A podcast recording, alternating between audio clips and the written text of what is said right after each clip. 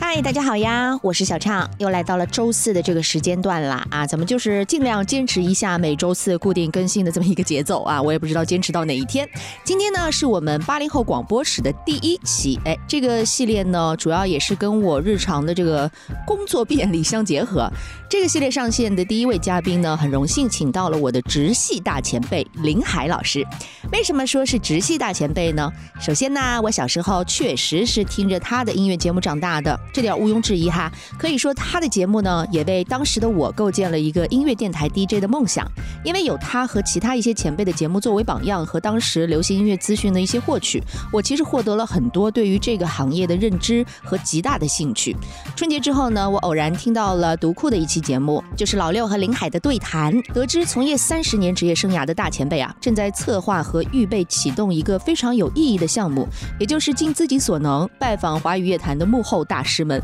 并尽快把华语流行音乐的发展脉络和回忆用音频的方式记录下来。我觉得这个计划好棒啊，肃然起敬，好了不起。作为同行和晚辈啊，我当然是非常有兴趣和极力想要支持的。虽然作为一个集团的同事，我们其实分属两个部门，平时也没有什么机会一起共事。而且我又是那种虽然可以有那种便利哈接近自己的偶像，但一般没什么特殊情况呢，我是不太喜欢随便打扰到人家的。但是这一次，哎，不行了。我当时听着节目，我就暗暗下定决心啊，我要找他好好聊一下，告诉他我有多支持这个项目，让他在还未开动之前呢，就能够看见至少有我这么一个鲜活的听众正在期待着他即将要做的这件事情。因为我真的非常能够懂那种心情，就是自己很想做一件很有意义的事儿，但是各大平台都在婉拒说没有流量啊、不看好啊，或者是想方设法变通着啊，想让你搭上一些并不情愿做的其他事情，让这件本身挺纯粹的事情最后变得四不像。所以我就想要立马就拜访他，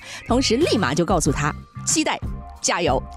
顺便呢，作为一个小粉丝和广播晚辈，哎，我自己也做了十多年的节目了，真心是想讨教一下现阶段自己所面临的一些困惑啊，还有这个时代下的一些职业选择。虽然说我和林海大哥相差有十几岁吧，啊，是不是啊？我也不知道。 但是呢，用他的话讲，就是全程无代沟，满满的干货，以及他真的很高兴，聊了很多从未在其他场合和平台输出过的内容。受访者的正向反馈和肯定，真的是对于我作为一个采访者最大的成就感和鼓励。那么接下来就请各位畅想这期节目的完整版。小唱翻牌，同行相亲系列，我们请到了一位大咖，也是前辈，是我不同时空交错的，可以说是同事吗？可以让我们有请林海大哥大。家好，我是林海。哦，原来那个晚上是我们俩第一次见面是 吧？对，那个时候热线电话是真的热，就是打不进的那种热线电话对我可打过太多 次了，你打通吗？我打通了你打通的。你的第一句是“喂，是我吗花了我几十块钱呢。我当时零花钱不是很多的。？”抱歉，抱歉，抱歉。我也替另外一位秋玲说一声抱歉。 我当时你说你很喜欢我在键牌里面的这种表现，但是也有人就说神经病一样。对，所以那个时候心理中心是一定有的，红了。咱们也膨胀过，对吧？膨胀过，绝对膨胀。我对自己的长相从来都没有任何的信心，但是我对我的声音是有信心的。嗯大家好，我是林海，没错，我出道的时候就是一名音乐电台的 DJ，很高兴可以回到娘家 FM 一零一点七小唱翻牌，让我们聊点不一样的。今天呢，我们请到了一位大咖啊，也是前辈，是我不同时空交错的，可以说是同事吗？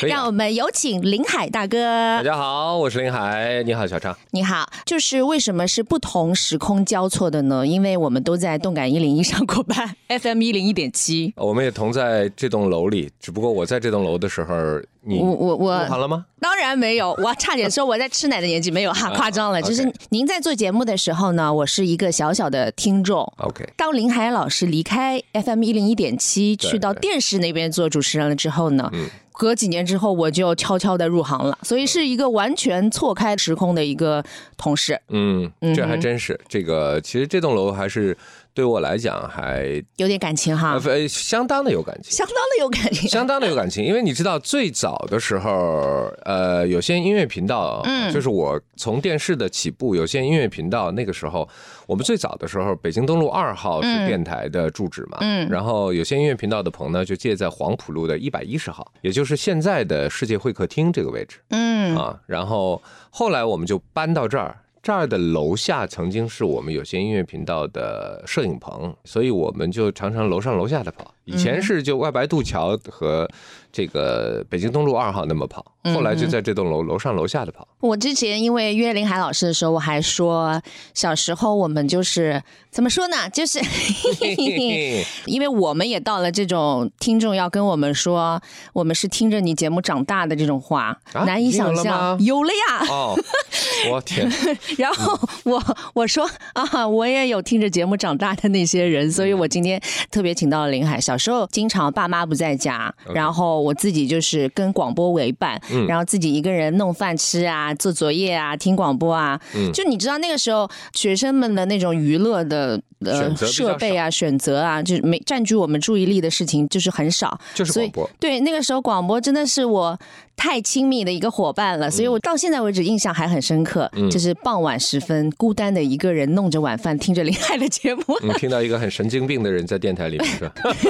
什么键盘音乐时间啊，还有什么？啊对我记得那个时候有一个叫什么好莱坞缤纷地带是吗？对对对，你也做过对吗？也做反过也正做就好多节目，还有什么华语什么排行榜之类的节目也做嗯过。反正就是以前是真的有那种每天候着那个时间听广播的那种习惯的，嗯所以我们经常说一首歌曲，比如说前奏一起就给人带来回忆啊什么的。就是在我的概念当中，提到林海的名字就给我回忆了过。是广播是吧？ 对， 嗯我很欣慰，我很欣慰。那个时候其实我也刚入行呀，但是你听上去已经是那种驰骋多年的那 种，啊，没有没有没有没有，其实是呃是内内心实际上是颤抖的。我记得我很不争气的，哦嗯我第一次做广播是在九三年，我当时大学三年级，嗯，然后东方广播电台，然后那也是一个实习生喽。实习啊，完全的实习，嗯完全的实习。我周四的晚上八点钟的节目，嗯你肯定没听过，叫《红牌微流行音乐天地》，你监听过制吗是谁啊呀、监制和制作人和主持人都是同一个陆明老师。哦，知陆明道，老师，对嗯啊，当年的时候，呃，他带我进直播间，嗯呃我到现在还记得，就是直播间一个很昏昏黄暗的的小嗯台灯，对，然后我们现在就是前面都是电脑，那个时嗯候不是，那个时候前面就是一个一个一个调音台。对，然后两边摆满了机器，CD 机、卡带机，我见过那种 DAT 哈机对对嗯对对对对。然后呃，陆明老师说你不要紧张，上来就是直播呀，出来上来就是直播，上来就哇嗯是直播，我出来，我出来自己后来有朋友录了一小段给我，声音是抖的，你重听的时候发现了呃，对啊，声音是抖的， 啊、对对对对对。但是当时应该是骗自己说，反正已经上直播了， 哎，我要拿出这种，没有，就是觉得一个小时过得特别的快，就非常非常的快。嗯然后就看陆明老师在那边非常娴熟的操作各种各样的机器，然后我就在边上看着，哇，大神呐、 哎，你那个时候有没有想过自己将来就是在这个空间要工作相当长的一段时间的？不敢想，嗯不敢想啊，因为那个时候能够到电台做节目已经觉得很幸运了。呃，而且因为我觉得我学的专业又跟这个没有任何你学相干旅游的，我记得，对，学饭店管理的，嗯所以跟这个完全不沾边儿。嗯，，对，是后来因为键盘音乐天地开始在上海有一定的知名度嗯了，那当时又到了我大学快毕业的时候，电台的当时的音乐部的主任周瑞康老师问我嗯，说：“你要不要来电台啊好开心哦！哎，如果听到这句话，真的好开？”心对哦，。那时候非常非常的开心。就那个时候，主持人其实有蛮多，相当一批，因为我记得是社会招聘的话，他们其实本来的专业并不是学这个的，学什么的都有。我们当年真的就学，你看那个呃，做空姐的啊，什么之前对对在对什么对日资公司做的啊，什么反正就是各种职业都有的。对对对对嗯对八路神仙，对， 哎，好，那段时间确实，呃，因为我自己也是一个。广播听众嗯嘛，然后您的节目和其他很多前辈的节目，真的是那个时候是转变我人生的一个非常重要的那段时期。其，实也在转变我们自己的人生。嗯，因为我们入行运气特别特别好，就是嗯东方广播电台开播，对对对它改变了原有的电台的播出模式。对，对，原来就是你想，我后来我的节目的非常重要的我的前辈，也是我的，我觉得是我广播的领路人欧阳成老师就跟我讲过，你们太幸运了啊。来了就可以开直播，你知不知道当年播音员、主持人直播是个什么待遇吗？我说什么待遇啊？第一，承认你的业务能力；嗯，第二，政治素质过硬，你才可以开直播啊。对你们来了就开直播，对啊而且那个时候是可以 call in 的嗯，热线电话，热线电话。那个时候热线电话是真的热， 就是打不进的那种热线电话对，。你想每天中午十二点，方舟老师那时候主持，天天点播嗯天天点播，我的天哪，打我可打过太多次了， 你打通吗？我打通了。你打 通的，你的第一句是喂，是我吗？对，喂，是我吗？对因为他是你呀同时是你呀对他同时要接好多路电话，然后要先把你后的啊，呃，这个先等一下啊，我先听一下别的啊，再回来就是那种啊，那是很电话繁忙编辑，电话对编辑就很。繁对对对忙的那种感觉。嗯，你知道我的电话编辑是谁吗？谁？呃，如果看过音乐频道的朋友，应该还记得我们以前音乐频道有一档节目叫《猪猪读信》，那学红啊读，信啊，薛红，薛红是我的电话编辑，真的啊、对，薛红是我的电话编辑，哇，嗯，所以你知道就做节目就特别开心，赏心悦目，你知道吗？ 呀，就把这期节目 send 给他听一下。 对对对对对，要说一下，赏心 悦目。哎呀，我真是觉得缘分是很奇妙的一件事情。像你是其实呃离开广播，但还是一个主持人，还在我们集团内部嘛。有一些是离开广播之后去到哪里的都有，出国的呀、读书的呀、做生意的呀。所以这些前辈的声音，我们当时来到广播电台的时候，觉得哇，好新奇哦！这个就是我学生时代陪伴我做作业的那期节目的主持人哦，他坐在我旁边在编节目哎。然后 就是你知道。早晚那些大咖我都会认识的，他们有的已经成为我的同事，有的可能我将来有一些机会，像今天坐在你前面采访到你啊，或者是其他的一些场合见到他们。嗯，我其实非常方便的可以托一个谁谁谁说，你告诉林海呀、啊我小时候就听他节目的，我是他粉丝啊什么什么的。但是你知道，小朋友内心总是觉得咱们就是一定要混出个人样 之后才。啊，不需要，不需要，不需要，不需要。所以我想跟你说，之前有好多次交集嘛，我跟杨越在做节目的时候，给林海打过电话。嗯，滚石三十周年的时候呢，我家属在林海的会上开过 会，然后还有一次你肯定不知道，啊就是在伟忠哥的生日会，有一次伟我忠们在哎哥。同一个空间里啊。伟忠哥有一次不是在上海有一个生日会我知道嘛，然后还是在那个什么民国派对的那种生日会，对对对对对，对不对对？？那天晚上，王耀庆穿了一件军装坐在我对面，我真是疯 了。然后那一次呢，因为当时伟忠哥在上一部戏，他当时是介绍了那部戏的制片人，啊制片人就是我老公。啊然后伟忠哥就介绍他的时候呢，然后正好你俩握了个手，啊！然后哎，我老公当时很感恩说：“林海老师你好，这是我太太，她把你又介绍给我，然后我俩还握过手。”但是我心里当时想。林海是我的前辈，我需要你介 绍。哦，原来那个晚上是我们俩第一次见面，是吧？对，但是你肯定不记得，因为人对。对太我多我了嗯必。须要承认不记得，因为那天晚上真的就是，你那天晚上穿民国装了吗？穿了，我是全场唯一一个就傻了吧唧的，就是因为你知道，大家肯定那个派对的那个 dress code 不是每个人都遵守的嘛，大家就穿便服啊，穿西装，穿裙子。所以你你是那个我遵是守穿的那个学生装，你知道吗？就是那种上蓝下黑裙子的那种我想起来学生装。我想起来有这么一号 人在。我想起来有这么一号哦丢人在啊！OK OK OK 啊，想起来了，就是啊我，哎，我啊觉得好我我四顾一下周围，就是没有人像我这么听话，穿的简直就是那个那个时代的人物，嗯，因为那天晚上，我呃，我记得嘉玲姐也在，对就好多人都在，很多包括卫视的一些这个前辈啊什么的对对，对对对哎，像这种 social 场合，我们就提一下就好了。好那么现在好呢，正式的终于请到了儿时偶像，好，我们用了十分钟暖身是吧？哎，对对对，那为什么会有这个机缘巧合呢？我知道一定会有这个机会的，我知道这个时候到了。为什么呢？就是前段时间正好听到读库的老六啊，跟林海有一个对谈，然后读库那期节目我印象蛮深刻的。过完年之后，因为你知道过年很多的主播都都休息，然后过完年之后马上大家要催更啊什么的，然后那期节目就上了那个推荐嘛。应该你现在也有好多人是通过那期节目突然间发啊。林海哎，我小时候听过的声音哎， 然后你一直在做你自己的网络节目，在对云端，对对吧？然后在同时在我们的有台一零三也有广播的节目，对然后听了那期节目，我就觉得哎，诶原来林海大哥有这么一个计划，嗯正在筹备或进行当中，甚至是说已经想了好多年。酝酿很久，对，所以那我想一定要请到节目当中来聊一下，因为这毕竟也是我们同行，首先支持，其次关心，谢谢其次敬仰的一件事情。哎 谢谢谢谢，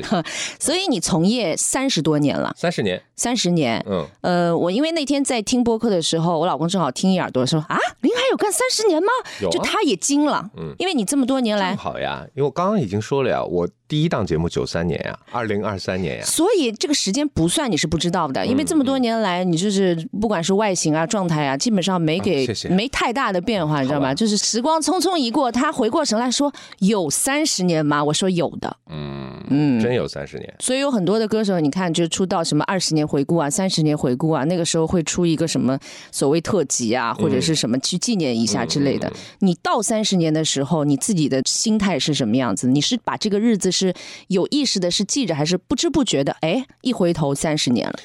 准确的来讲是不知不觉一回头三十年，嗯我不太去记啊，而且我这个人就是。嗯，不太去记一些所谓纪念日啊，或者怎么啊样的。，这么没有仪式感的一个 人吗？呃，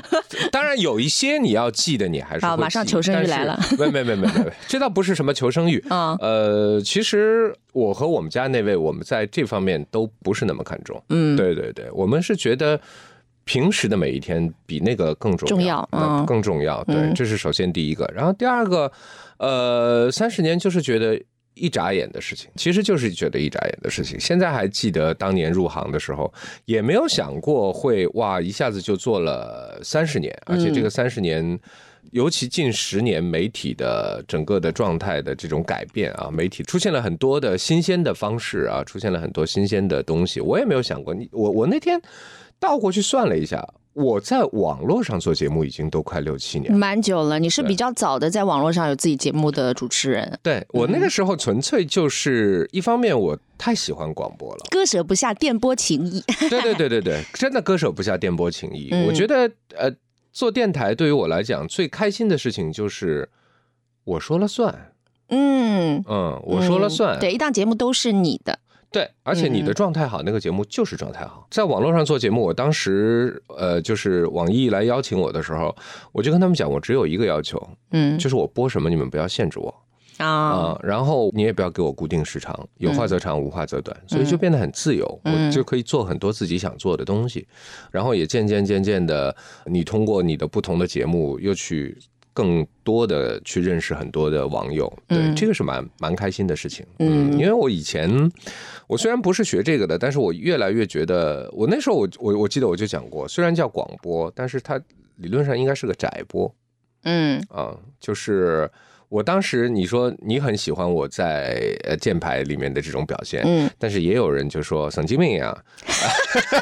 对，哎呀，啊，会会有，就是会有，所以你只要找到喜欢你的那批人，而且对我现在也呃三十年的经历也告诉我，有多少人喜欢你，一定也有多少人不喜欢你。对，啊，不喜欢你的人现在很容易就找到你的微博，就在下面，对吧？哦就可以留言。现在还有吗？还有还有啊还有还有啊，还有还有，但是喜欢你的人他不太会那样，嗯他不太会那样，除非有机会碰到啊，说哎我很喜欢你，或者说嗯我就是听着你的节目长大的，其实就是这样。所以我觉得对于我来讲，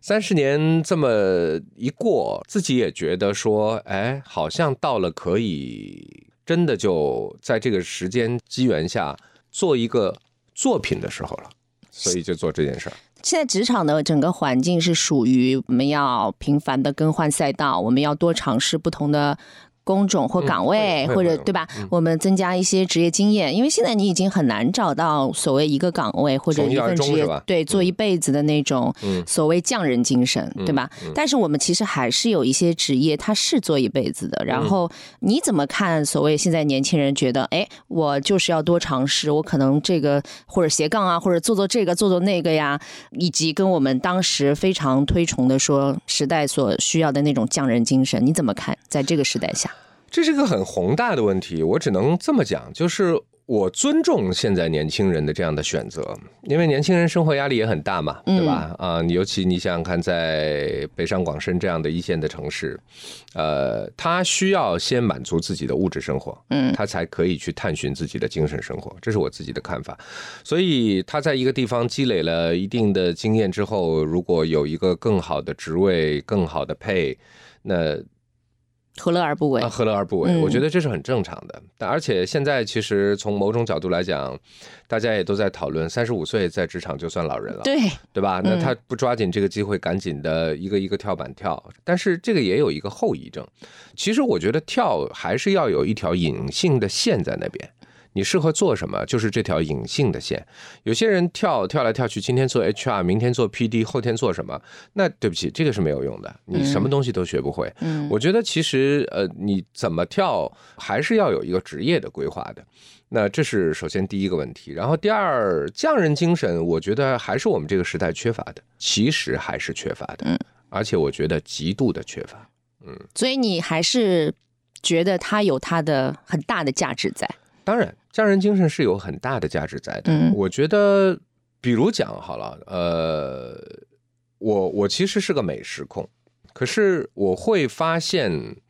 我们有很多的美食的传承上，就是因为缺乏了匠人精神。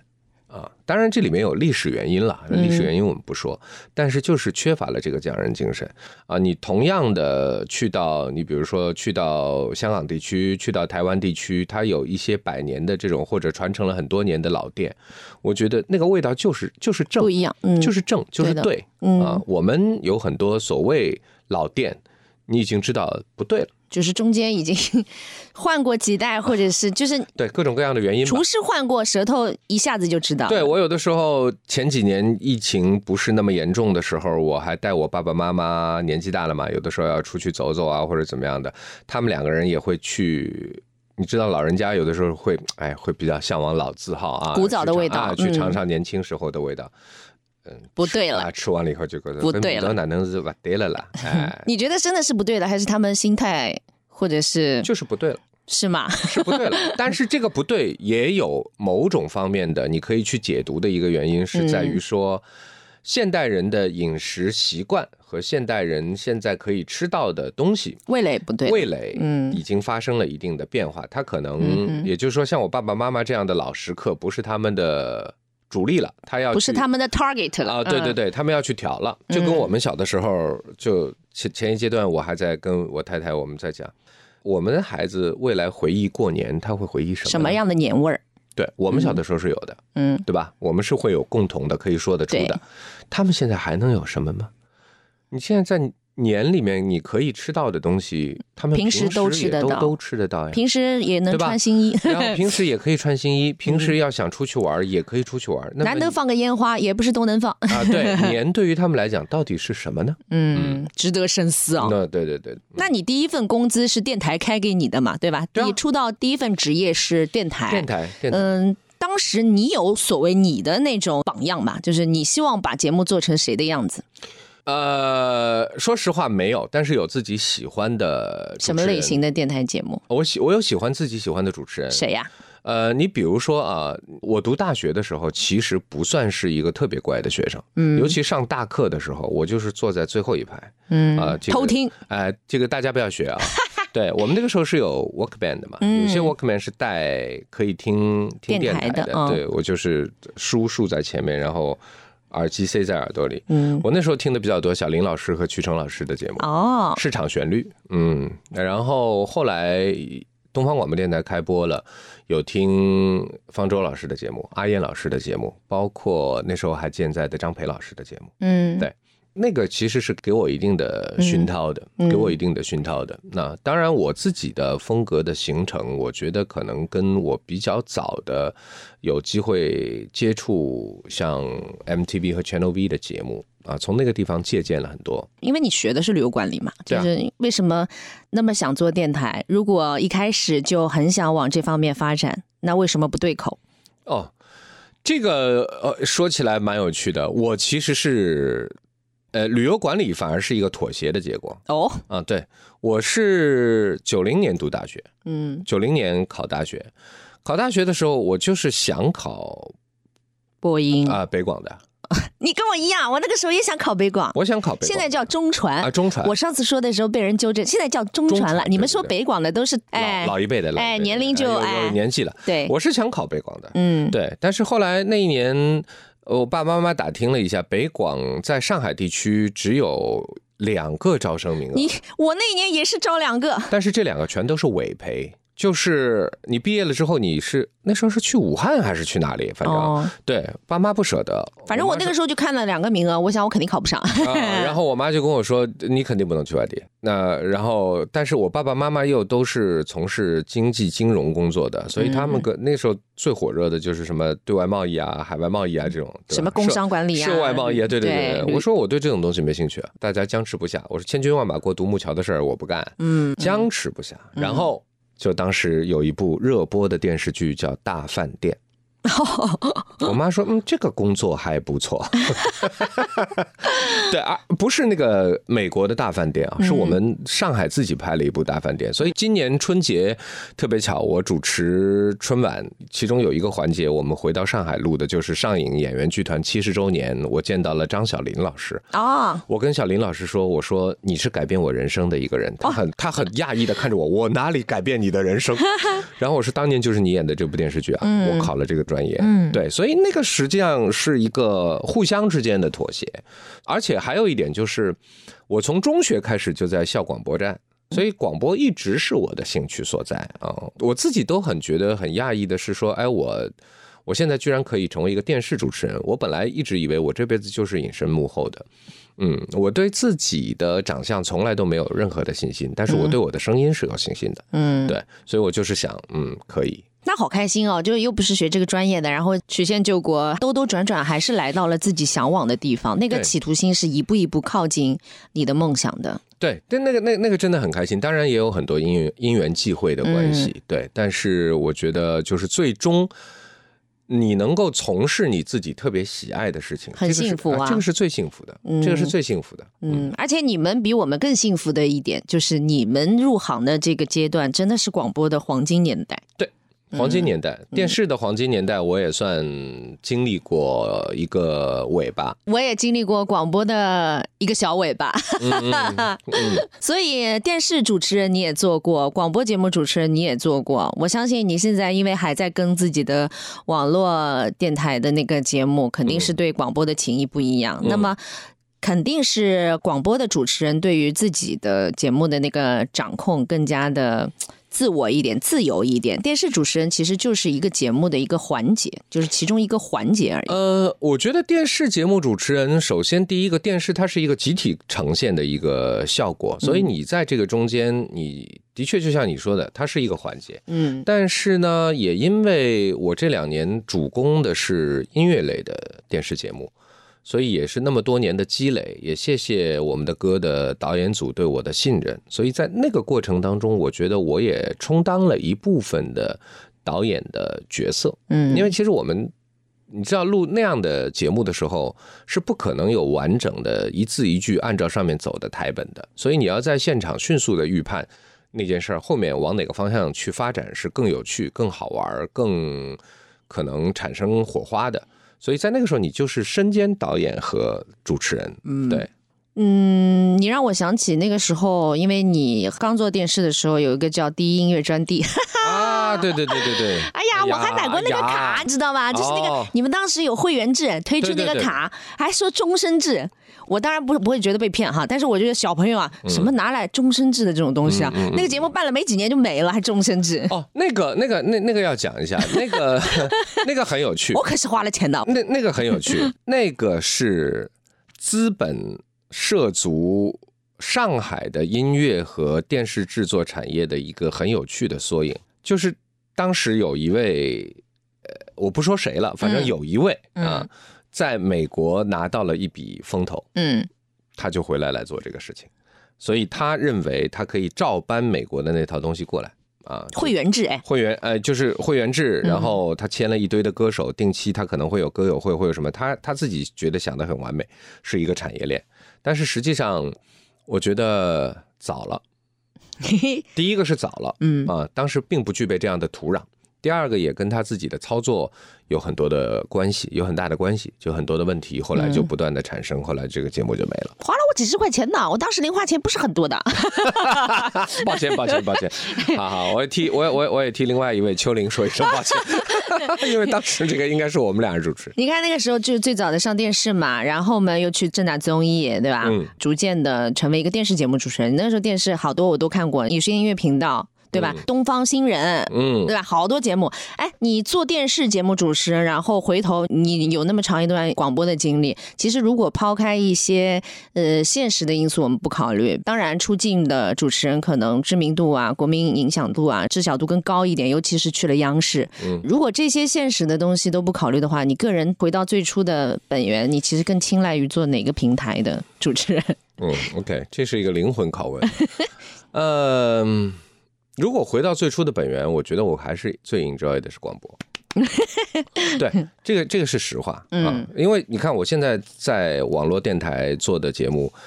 纯粹就是一个爱好，嗯它不没有任何会员制啊，也不需要付费收听，所有东西都不需要。而且其实我每周虽然是每周周更，每一次大概三十分钟到四十分钟的节目，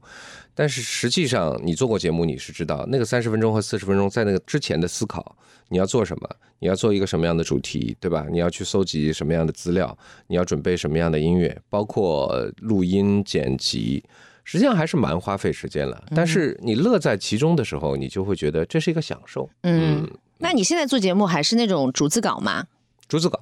哇，这真的是怎么说呢？前辈广播人的一个，嗯、哎，你错了，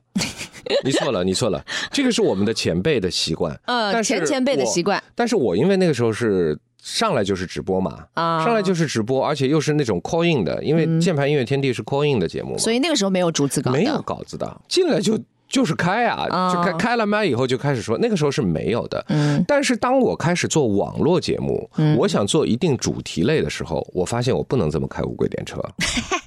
我不能这么开无轨电车，我就必须要有一些逐字稿啊，哪怕说呃有一些逐字稿不是那么的完善，在我自己录的过程当中，我还会加一点东西，但是我需要有这么一个东西。其实我觉得，对于主持人来讲，稿件如果你有办法自己写的话啊，这个是一个锻炼你的，对，呃，首先是对你的一个锻炼，嗯然后是对你自己一个天大的恩赐。因为我们虽然大家听到的都是我们的口头表达，但是口头表达的基础一定是文字，对，嗯一定是文字。我我我跟很多的主持后辈也是这么讲，就如果有一天说一个节目让你写稿子，那是对你的能力的承认。哇，对你能力不承认，那别人写完稿子你来你背来弄嗯你来背真，是你来背，对，嗯就相当于一个肉喇叭嘛，对就是你不是那个核对心，对嗯。对，小唱翻牌，同行相亲系列，那你看你年轻的时候也要跟别人不一样，老了的时候不是老了之后， 老了这不对可以可以哎，请长说长大了之 后， 全部聊完了以后，他跟我 说：“你没有传说中的那么清高呢。”我说：“我大概很 高，但没有那么清 高。啊所以低谷期这么早就到来”了很。快的，我播完那期节目，所有的听众第二天的来信是：“你是不是病了？”我现在回想，真的是年轻不懂事儿。那天 call in 进来的听众，我会觉得很对不起人家。我也没在微博上发任何东西，怎么那么多留言？进去全部是骂我，因为你在那之前你没被这么骂。可是这个东西就是你自己消化。这件事情绝对是一个非常好的证明我不清高的例子。所以你刚刚说，自那个节目开始，你养成了一个习惯对，。我养成了一个习惯，就是别人做过的节目我不 做。有空我还会听电台啊嗯，。你听谁的节 目啊？我比较不喜欢的电台的节目就是啊，这样我们我们今天来聊一个什么样的话题？我们的互动你在恶意模仿我们节目。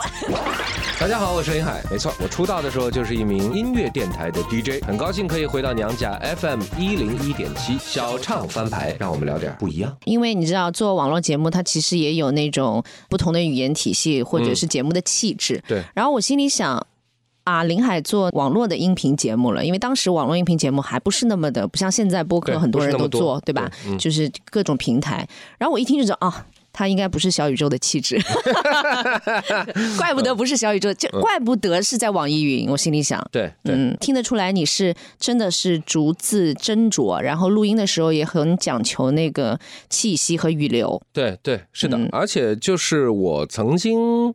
呃，在网络的时候换过一个平台，嗯，呃，但是我后来发现不对，我还是回到网易云，因为我觉得那个平台的痛调跟我想要传递的东西是一样的，嗯，所以很契合。嗯，对而且做广播最幸福的一点就是，你刚刚也说了，就是它很容易能够吸引到你的同好，而且非常对精准的找到他们。对但是不喜欢你的人就你就别听就好了。嗯，像我们现在做大众媒体、做 FM 端的节目，之前我也在这个系列当中跟其他的同行聊过，就是一个迷思，就是我不知道他们是为谁而来。他们可能是为了这个平台而来，为了这个节目而来，但是我不确定他们是为了我而来。嗯，但是如果你去主导一档自己的音频节目，你非常清晰的知道他们就是为我而来，我挑选的音乐。我说话的方式，嗯，稿子也是我的，他们就是为我而来。对这是一件很幸福的事情。对的，他就会有的放矢嘛，嗯，嗯，比如说像现在这个媒体环境之下，大家不是都，尤其是传统媒体，大家都被挤压的很很累的时候，对吧？你也看到这么多年来，你的很多的同行干什么的都有，可能去做了其他的一些事情，或者是他们其实还在做内容，但是对于内容的那些挑选，归根到底，他们的金标准在于粉丝和流量，就是好像因为这个时代，你不得不说流量它就是硬通货，所以他们做很多的平台的一些尝试，其实也是马上看那个粉丝的反馈啊，对就是添加的人数啊、粉丝数量啊什么的，但是你却选择了一个从粉丝数量或者是从流量上来说，其实最不讨好的一个平台，就是网络音频节目，而且做的那么早。对我我我觉得我其实也因为已经到了这个年纪，嗯我自己是觉得我已经没有必要去讨好 somebody，对啊，那我当然。我我觉得是这样啊，这个事儿分几块来说。第一块，我不太愿意去讨好 somebody；第二块是，我也去看了很多，听了很多，我觉得那些东西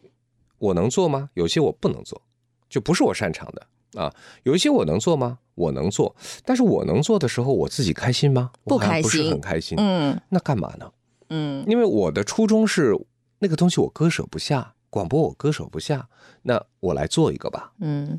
所以出发点就是那个样子的。第三个，我觉得其实还有一点是说，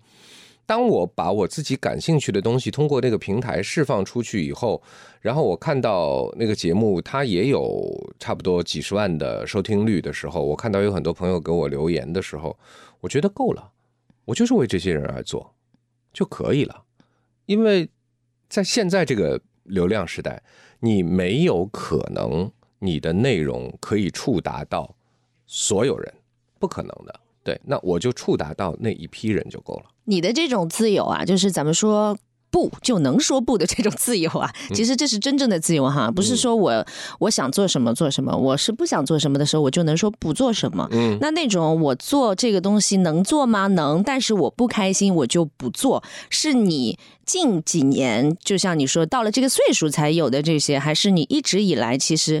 隐隐的，就是有有这样一种啊我，OK，不想讨好任何人的这种气质在呃，我觉得一个和年纪有关系。啊。嗯，在最初入行的时候，呃，有过讨好啊，也不能叫讨好，嗯在最初入行的时候，我觉得就是我首先我想跟别人不一样，嗯，因为你知道你喜欢的那个键牌，对于我来讲是一个无心插柳，完全的无心插柳。就是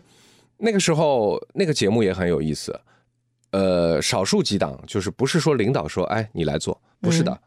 那个节目是广告商要求所有人录小样，录小样然后送到香港，他们听，就是他们送去也不知道是谁，他们盲嗯盲听啊他们盲听，嗯那我为什么会被选上呢？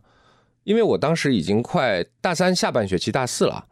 课已经很少了。我在电台录一个什么节目？录我自己的一个录播节目，然后这个广告部的老师到处找男播，嗯一推门，侬哪来呀？我我今天下午正好没课，来来来来来来，帮忙录一个，我是凑数的。 好，这是第一个。嗯但是当时第二个，我是下意识的，我问了我们的录音老师，之前谁录过？他说谁谁谁谁，谁呀、啊不能 讲，前辈老师嘛，好，我们关了话筒讲。啊，前辈老师嘛。然后，那你就知道他们大概录出来是什么样子。嗯，那我就在想，我要不要录一个不一样的？这反正就玩儿嘛。那我哈，就你的心态就是这样。别的一般的思路应该是，我问一下谁录过这个东西呢？我尽量靠近那个需要的一个 no no no no no 呃气味 no no no no 气质 no，我当时就是说我要不要不一样，哇，对我要不要玩一个不一样的？嗯那个时候年轻，就是老喜欢玩不一样的，嗯，年轻人就是不走寻常路。啊，年轻人就不走寻常路，嗯我就要玩个不一样的，所以我就录了个不一样的啊。然后过了两周，呃也是周瑞康老师来找我，侬录过这样片啊？我 讲哎，应该老怪伊拉徐中侬一个，罗寡了，哎，完全想不到的嘛，嗯因为这我当时连台里的主持人都不是啊，就就是一个客座主持人，他们选中你，周一到周五，弄来是吧？弄个弄个，你还有课来，内心已经跳起来了。哎， 我讲我累着 呀，我累着呀，我去跟老师说呀，就早一点，啊因为那时候在华师大，你想金沙江路要骑自行车到电台，所以从那个时候开始啊、就是是第一步是想跟别人不一样，嗯，而且其实那个时候是蛮希望获得认同的，认同的，嗯对，因为那个时候呃没有其他的交流平台，观众就是信嘛，对，对吧？陈雪花般的听众来听信，众来信，对而且那个时候信最多的时候，周瑞康老师当时专门安排了有两个实习生帮我拆 信，就你想想看，就每天每嗯天桌上一座小山一样的那个信，哇，所以那个时候心里虚荣感是一定有的，虚荣心是一定有的，红 了，对，嗯而且就是咱们也膨胀过，对吧？啊，膨胀过，嗯绝对膨胀过，绝对膨胀过。然后等你膨胀了一段时间以后，你会发现，哎，就有问题，就有前辈啊，包括有一些其他的各方面的，有一些反面的意见过来。嗯，那反面的意见过来，当然最初的时候肯定是不听嘛，对吧？就是我干什么？有那么多人喜欢我，你说的我干嘛要听？对，但是后来渐渐渐渐发现不对，他们说的有一些东西是有道理的，就是你的那种与众不同、那种特别嗨、那种特别神经病的播音方式，一时间大家会觉得 OK，嗯，但是走长远的路，走长远的路，最终还是你说什么内容取胜，对吧？你那些东西可以一瞬间抓住人们的耳朵，当时是一个腔调，对，嗯一瞬间抓住人们的耳朵，因为之前没有任何一个人是这样播音的嗯啊，你一瞬间，但是最终你要留住那些人，大家要喜欢你，其实还是你的内容，所以从那个时候就开始意识到这个问题。那再加上后来，呃，有机会去到央视做节目啊，看中国的最大的国家电视台他们怎么做节目，在这个方面的确，央视的导演给了我很多的帮助啊，怎么样的在台上表现啊、表达啊等等的，所有的这些东西都好，也是因为这一圈都转过了，有线台做过了，电台做过了，地方的电视台做过了，国家电视台做过了，然后再回到那个的时候，我那时候我就觉得说，嗯，我确认我爱这一行，我喜欢这一行，我可以在这行里面做自己的东西，但同时我也觉得说，到一定年纪的时候，我可以做一点我自己喜欢的东西了，我没有必要去讨好所有人了。嗯，对。那你看，你年轻的时候也要跟别人不一样，也有点反骨的。老了的时候，不是老了之后，呸 老了这不对，可以可以哎，请长说。长大了之后， 长大了之后嘛，也觉得嗯，我没有必要讨好别人。那其实从一脉相承的看过来，这个人的整个气质其实是有一点在身段的变化上面。我们说身段的变嗯化哈，可能在有些人眼里啊，不是有些人眼里会觉得呀，这样的一种反骨的气质，有没有给你的职业？带来过一些困扰，或者曾经当让然人觉得，当然有，当然有，当或者 然有。人家边上说：“哎呦，林海清高的清高的 啊，就之类的。嗯有有有有有，至嗯至今为止还有，”啊，至今为止还有。我我我我可以跟你讲一件特别有意思的事儿。我那时候在已经在央视做节目了，上海有一个记者要来访问我，约在哎那时候我想啊，呃那时候已经搬到了东方路两千号，也就是我已经离开电台了。然后那个记者就给我打电话说想访问我，因为在央视做嘛。我说好啊、可以啊，欢迎你来。然后就来，来了以后那天下小雨，然后我到楼下去接他，我带了两把伞嗯啊，因为就是他来的时候开始下雨的，所以我我揣测他应该没有带伞，我带了两把伞，然后完了以后他还带了一个摄影师，摄影师老师还拿了很多的工具，我是两手空空下去的，他们也有很多的东西，我就顺手拿了那个东西提着帮他们上来，然后坐下，然后就在那边开始聊天，全部聊完了以后，他跟我说：“你没有传说中的那么清高吗？” 我说、啊：“我说我给大家的印象是这样的吗？”他说：“对，他是，但是他说你。”进门的时候递给我们一把伞，然后紧接着你就自己去帮摄影老师拿东西。嗯至少他说，在我采访过的对象里面，没有人这么做过。嗯所以他说你没有那么清高。我说我大概很高，但没有那么清 高。对，但是高会有会有一个问题，我们家何嗯洁有老种压迫感我，们何我们家何洁老师也常常提醒我这个，嗯就是你跟人讲话，你就会有压迫感。对，对吧？你就会有压迫感，那大家就会觉得操，有什么了不起？嗯对，有的时候会，而且现在有的时候我也不去解释这个事情的原因，是因为我知道那些不了解你的人说你它也影响不到你的生活，你何必你要去解释呢？没有必要去解释。今天因为你问到这个问题，我就聊一聊，但是平时我根本不会去解释这个事情，嗯因为我觉得人这一辈子，终其一生，你最在乎的、你最 care 的人了解你就可以了，嗯，不是活给每个人看的，根本嗯不活是明，白了。 对，根本不是，对，所以你是知道这个传闻的，古已有之是吧？古已有之，早就有，一定有，一定有。嗯但是老子也不想改，就是这样子。没有，我觉得有些东西可能是误会，嗯有些东西可能是误会。我觉得清高它容易跟什么误会呢？嗯清高容易跟你的做事的方式上的表达会有误会。对内容的坚持和自我，对经常会被人误以为这个人很清高，对就是在这个创作领域哈。对创作领域，因为其实我们所所做的这个创作领域，它文无第一，武无第二嘛，对吧？嗯我有的时候会觉得，就是我会忍不住，我会忍不住去讲，可能这也是一种方法。那了解你的人、理解你的人，或者说和你有过很默契合作的人，他会觉得，哎，知道你是无心的，知道你你的这个是给了另外一种考量的角度。他甚至于有些时候觉得，哎，这个 idea 很好，我就可以接受。有些人不是这么想的。如果你碰到的恰恰是不是这么想的这个人，他就会觉得，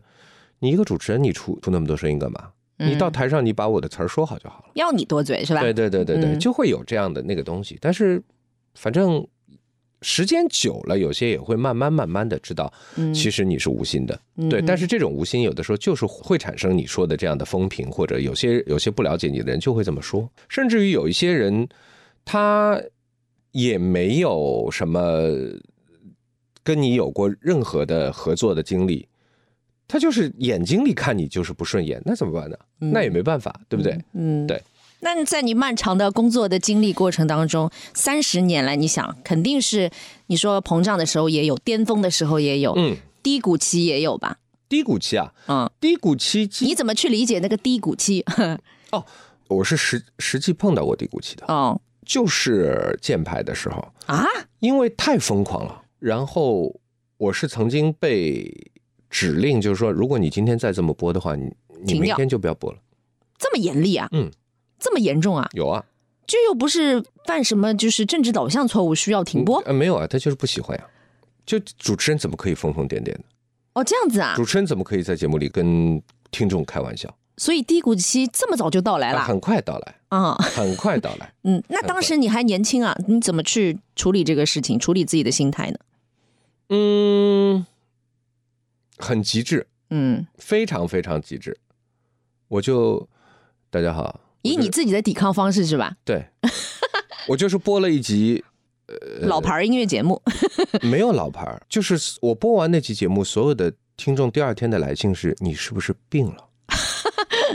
嗯对，就是那天 call in 进来的听众，实际上我我现在回想，那个是真的是年轻不懂事儿，嗯嗯，就是。那天 call in 进来的听众，我会觉得很对不起人家，人家很开心的来跟你聊天说啊，嗯，你要点什么歌？对啊，你伤害到了无辜的听众，对对对对对嗯，对他们不为这件事情负责，他们并不知道幕后发生了什么、啊嗯啊，甚至于我在播的过程当中，我的制作人和呃学红都一直来来劝我，嗯，说不要这样子哎，，你不要这样子，不要这样子。但是我就是不管，就嗯，心气儿啊啊，那个时候心气儿就气不顺，气不顺。对，嗯但是我又很感谢像周瑞康老师啊、欧阳成老师啊，包括我们当时东广的台长陈胜来老师，很保护我。他们觉得年轻人做一些尝试是可以允许他们去做的，啊，嗯也找我聊啊，帮我疏导啊什么的。对，所以在那个过程当中，就渐渐渐渐的。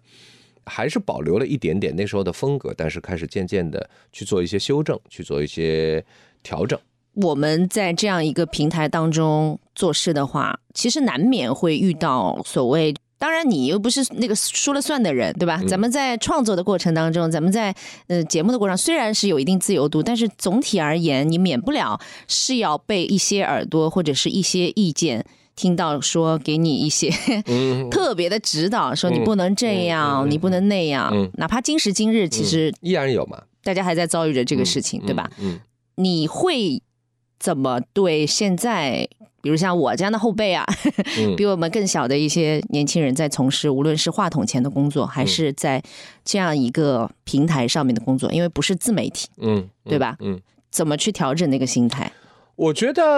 呃，肯定不可能像你当年一样再来一个锲而不顺，我用我自己的反抗方式哎那来个那跟个太极端了，对吧？那那那个太极嗯端了。我觉得其实我自己的成长，包括我这些年来，呃，别人给你提意见、提建议，嗯我会看，哪怕我知道其实那个意见、那个建议是他误会你了，或者说他其实并根本不了解你在表达什么，我也会看。看完了以后，我觉得，因为现在网络的声音啊，包括你说的，就是你常常我们有的时候有一些，就像我前面讲的，是他喜欢你，大部分的喜欢你的人是沉默的，或者对说是不发声的就是正向反馈很稀有，啊，正向反馈相对来说比较少。嗯啊，反向的反馈很尖锐，很激励。那你就听嘛，听了啊，OK，好，就没有必要去做直接的对抗嘛，完全没有必要。就啊、嗯好好的嗯啊，那有一些东西说他希望你改，你觉得改了以后没有伤到你的整体的输出，那就改一下嘛。哦，啊， 好 peace 哦，对嘛对，没就是关键问题是没有伤到你整体的输出，嗯，那就改一下嘛，没什么关系啊。那伤到了呢？如果拧巴了呢？怎啊拧么巴自洽？了，拧巴的话，我觉得没办法，有的时候就是你做这一行，这是你 的宿命，真的，嗯这是你的宿命。嗯对，呃，包括我们电台的节目也好，电台你想直播还好一点，对吧？我们呃电视有的时候你有大量的录播的节目，那录播节目之后，你就会有审片，就会有意见，那嗯有一些意见。你的出发角度和他的出发角度不同，嗯，但是你回过头来，你站到他的位置上去想一想，他的出发角度有他在那个位置上的判断的道理。哪怕拧巴了，那也只能拧巴了，嗯，那怎么办？我突然之间想到，我跟你打个小报告啊，因为之前我跟曹启泰大哥聊天的时 候，他经常就是启泰，哎，他无数次 cue 到你，不知道你那天打喷嚏了没嗯有？反正就是说，他一方面说，哎，我跟你说啊，主持人那就是不能太高啊，小林海那是太高啦，嗯就是站在他边上。。嗯，嗯他一直这么说我一七九点五，我正好，嗯然后跟他聊到一个节目，嗯，你知道吗？就是你那个时候接手他的那档节我目，经常想，呃，因为我跟他强烈的表达了，当年我是一个观众啊，当然我那个时候其实已经入行了，但是我其实对于电视来说，我就是把自己当成一个普通观众。嗯呃，我跟他聊了一段不太能播的， 我说我当时很喜欢这个节目，嗯，但很大的原因是因为这个节目是你主持，曹启泰主持，对，突然之间换人，没有任何预告的中场把你换走，换人，我说我说。其实我对林海大哥也没有任何的意见哈，但是我就是觉得他没有你那么适合，嗯，其实这也是我现在的一个习惯，嗯就因为这个节目之后，我养成了一个习惯，这件事情绝对是一个非常好的证明我不清高的例 子，真的，就是作为接盘侠这样一个事情是吧？谁会去接盘？你告诉 我。对，其实最早的时候让我接盘的时候，我是坚决 say no 的。难道可以吗？就是长官说这个节目现在就你只能你来做了，就是你来救火我了，说你救我不场合。适，说不合适是可以的嘛我？说我不合适，你们可以考虑一下其他人，我真不合适。嗯大概两三轮的电话吧，嗯这样的，我说我真不合适，一直到明天要录了，说我们考虑过了，就是你。那那个时候你已经知道那是命令了，是 order 了，不是来嗯不是不是来跟你商量的了。好，那那那那你就去做吧。但是我自己知道，第一，启泰哥的主持风格是一个特别呃有自己个人特色的，嗯太强烈了。这是第嗯一。第二，那个节目是我觉得如果我现在去接会好一点。嗯，他需要生活阅的历阅历。对其实我接的时候，我并不觉得我的生活阅历到了可以接那个节目的时候。现在回过头来确实，去去想这件事情。然后第三，也就是说你在接的时候，因为我心里有这么一个别扭，所以我在台上的时候，我常常要去想说，我是靠他原来的那个风格近一点呢，还是有我自己的，所以反而变得三不像。这也是我在网上被骂的最厉害的一个节目，真的吗？真的，真的，真的。真的我没有参与骂战啊，哈，我没这有么没多有没有年来之后， 我我记得很清楚，嗯因为那个节目我的那集首播的那一天，我我在大剧院排练上海国际电影节的开幕式彩排，领导在审查，然后我就在微博上。这哎呀，现在怎么那么多留言？我也没在微博上发任何东西，怎么那么多留言？进去全部是骂我的，甚至于有点影响到我那天晚上的彩排，那个心情你要去调嘛，因为你在那之前你没被这么骂过，嗯，而且就是我我说的，你又没法告诉他们说对我不想接的，对，对不对？可是这个东西就是你自己消化，嗯就是你自己消化。而且我现在能够很坦然的跟你讲这个，就是因为我已经找到了原因，而且我觉得这个主要的原因不在叫我去接的人，是我自己，我的能力。这个节目告诉我，我的能力还不到，我的能力还有一块长进的空间。当然，这个长进的空间是要时间给你答案的，对，就是这样。所以你刚刚说，自那个节目开始，你养成了一个习惯，对我养成了一个习惯，就是别人做过的节目我不做。 哎呦， 啊，嗯，太有趣了！因为我憋了这么多年，你知道吧？从观众变成自己嗯，做主持人，然后终于有机会在启泰哥面前说出这件事情。小唱翻牌，同行相亲系列，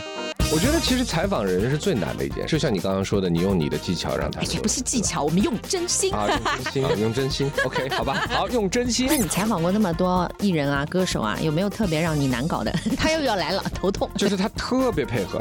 他特别配合，常常就是讲完了，我突然之间忘了说，啊，前面问的是这个 问题啊。那个时候我们有很多很优秀的词人，他挖掘了你内心深处最共鸣的我们的东西。现在呢，我你去跟人说，人家说没流量，套用我们的以前的想法就是三女友听搿只方面搿只方面没收入啊了，没收听了呀。作为你这一方 idea creative 的这一方，你就永远没有机会去证明一下，说其实也许有啊。哎，你问了一个我不大能播的问题， 我这个回答你满意？我觉得挺满意的，你没有敷衍啊我，你说的挺对的呀。至于剪出来是什么样子，你自己慢慢剪。 大家好，我是林海，没错，我出道的时候就是一名音乐电台的 DJ，很高兴可以回到娘家 FM 一零一点七小唱翻牌，让我们聊点不一样的。你知道我们那个时候的音乐资讯啊，音乐的那种养分啊，当时是从电台开始的嘛，对因为当时的音乐电台节目主持人，他承载着一个非常重要的一个职责，嗯就是筛选。就我们现在其实做这样的一嗯个 format radio 的这样一个格式化的电台，其实已经把音乐节目主持人的这样一个重要的功能已经削弱了，甚至因为整个音乐环境是这个样子，嗯大家的那个互联网的环境是这个你样子。你没有办法用音乐去形成你个人独特的标识。没有啦，嗯因为技术也在革新，大家收听音乐的场景在变化，嗯获得的渠道更便捷，嗯包括他们音乐人自己的一个创作的环境也对在变更也，在发生变化，所以我们现在。就是有的时候想想，音乐 DJ 的一个功能啊，在这么多年下来，逐渐的丧失。就是一开始不让我们去做这种主观挑选的时候，我们戏称为 就是武功要全废了嘛。就是现在呢，是真的全废了。我就很很疑惑，以你之见啊，你觉得现在音乐电台的节目主持人他的职责或者是他的主要功能是什么呢？他还有存在的必要吗？现在的这种 format 基本上就是伴随式嘛，对啊呀、对吧？伴随式。那我自己有空我还会听电 台，嗯，啊你听谁的节目啊？我会调的，一零一、一零三、一零七我都会调。但是你也当做一种伴随吧。我会当一种伴随，但是嗯我接下来就是我要告诉你的，就是嗯，我有的时候我为什么会停下来，就是他说的东西吸引我了，歌不一定吸引我的哦，啊。嗯其实我觉得还是你说什么就是我们说什么还很重要吗？ ，of course，那否则的话为什么要你说呢？一首一首播不就好了吗？那么我们说的东西跟音乐还有关系吗你？可以跟音乐有关系，你也可以跟音乐没有关系。音乐不是单纯的音乐啊。你听嗯我在网，我我在网易上基本上节目分两大块儿，嗯一块儿是完全跟音乐有关系的，嗯对吧？我就是讲这首歌它背后的创作故事啊，它所有的东西。还有一个东西就是讲心情的，音乐也是一种心情的表达，嗯，对啊。其实我最不喜欢听的电台节目，报歌名儿是吧？呃不呃不报歌名儿也倒算了，报嗯歌名儿就我只说啊，这主持人比较嫩，就报歌名儿。对我我比较不喜欢的电台的节目就是。啊，今天我们我们今天来聊一个什么样的话题？我们的互动你平台在是什么恶意模仿我们节目？不，我会觉得这个是现在有的一种跟听众互动的方式。啊， But 你单纯的念他的回复，你没有你自己的观点，你没有你自己的故事分享，你没有那些东西，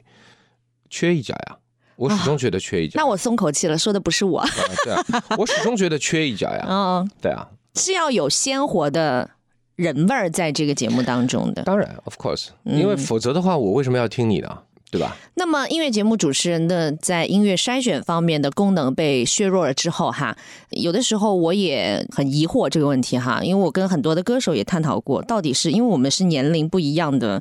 歌迷，呃，其实。很多的主持人，他首先自己是个歌迷嘛，我不知道你在做电台节目的时候，你自己是喜欢什么样的音乐风格，或者是嗯哪些歌手是影响到你的，或者你在当时，因为你们那个黄金年代还有还有筛选功能，对吧？音乐节目主持人是音乐人到听众耳朵之间的一个非常健康的一个生态，包括乐评人呐、音乐 DJ 啊，嗯当时其实。也可以说是吃了一个信息不对称的红利吧，你们可以得到更多的一你说得个很对对嗯对吧音乐资讯的获取，然后我你们是第一时间，对你替他们挑选对嗯吧，然后又可以播放，因为收听的渠道不一样。现在哪来的什么全球大首播啊之类嗯没有的，了音乐人直接那个创作的过程直接到达嗯听众的耳朵，所以也是他直接的创作的一个理念，也是听众导向了，不是当时我在创作的时候，我们当时有一个词儿叫什么？Radio friendly，就是嗯我在做这个音乐的时候，我整个考虑是它怎么能在电台播，它前奏应该怎么样。呃，其实是这样的，我反而会到目前为止，我还是坚持原来的那种是比现在更好的。嗯现在你的那个导向的话，你可能还是茧房效应更多一点，嗯，就是喜欢你的人我就接收得到嘛，但是。呃外面的人是不是能够接受得到？不一定。嗯，但是那个时候，实际上是我们电台拿到唱片的资讯的时候，是唱片公司它已经企划会议已经开好，第一轮、第二轮、第三轮分别打三首歌，嗯这三首歌分别传递了这个歌手在这张唱片里面的音乐形象的哪三个方面。那经由我们再加上我们自己的润色、我们的播出，然后去那样的话，听众是很清楚的去接收到这个信息，然后再转成购买行为去到唱片市场。对，嗯现在不是呀。是呀，现在没有中间商了呀，但是这个中间商，其实我觉得这个缺失是蛮可 惜我觉得也是有必要的呀。啊，是非常可惜。但没办法，现在因为技术革新了，对吧？因为作为音乐人来说，他乐器的成本也在。呃那个技术也在降低，然后对大家收听场景不一样。你看现在音乐不都姓抖了嘛？音乐的功能，它不是我们之前收听电台的时候，对于音乐买磁带的时候、买 CD 的时候，那个对于音乐收听的那个功能的需要，它现在是那种刷短视频的时候在嗯传播的那种短视频的音乐。我觉得是这样的，还是这样，就是这嗯是一个非已经越来越多元的世界，在这个多元的世界里面，你不要每一口都吃，嗯你就吃你想要喂的那批人的那一口就好了。嗯就跟我做网络电台是一样的，我从来不放那个抖上面的那些 东西，对嗯我也从来我我从来不放，我也从来不用那个东西。嗯对，但是我也很清楚，其实我的观察告诉我说，有很多人还是想听的，嗯。但是他还没有找到你。